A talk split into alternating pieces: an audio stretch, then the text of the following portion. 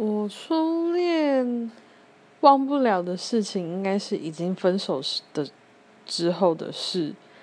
分手之后，我那一阵子出了车祸，然后有撞到脑袋，有点就是时间错乱，然后我错乱到我到处传讯息跟别人讨拍，说呜呜我车祸了，好痛哦，就是整个很失智，然后。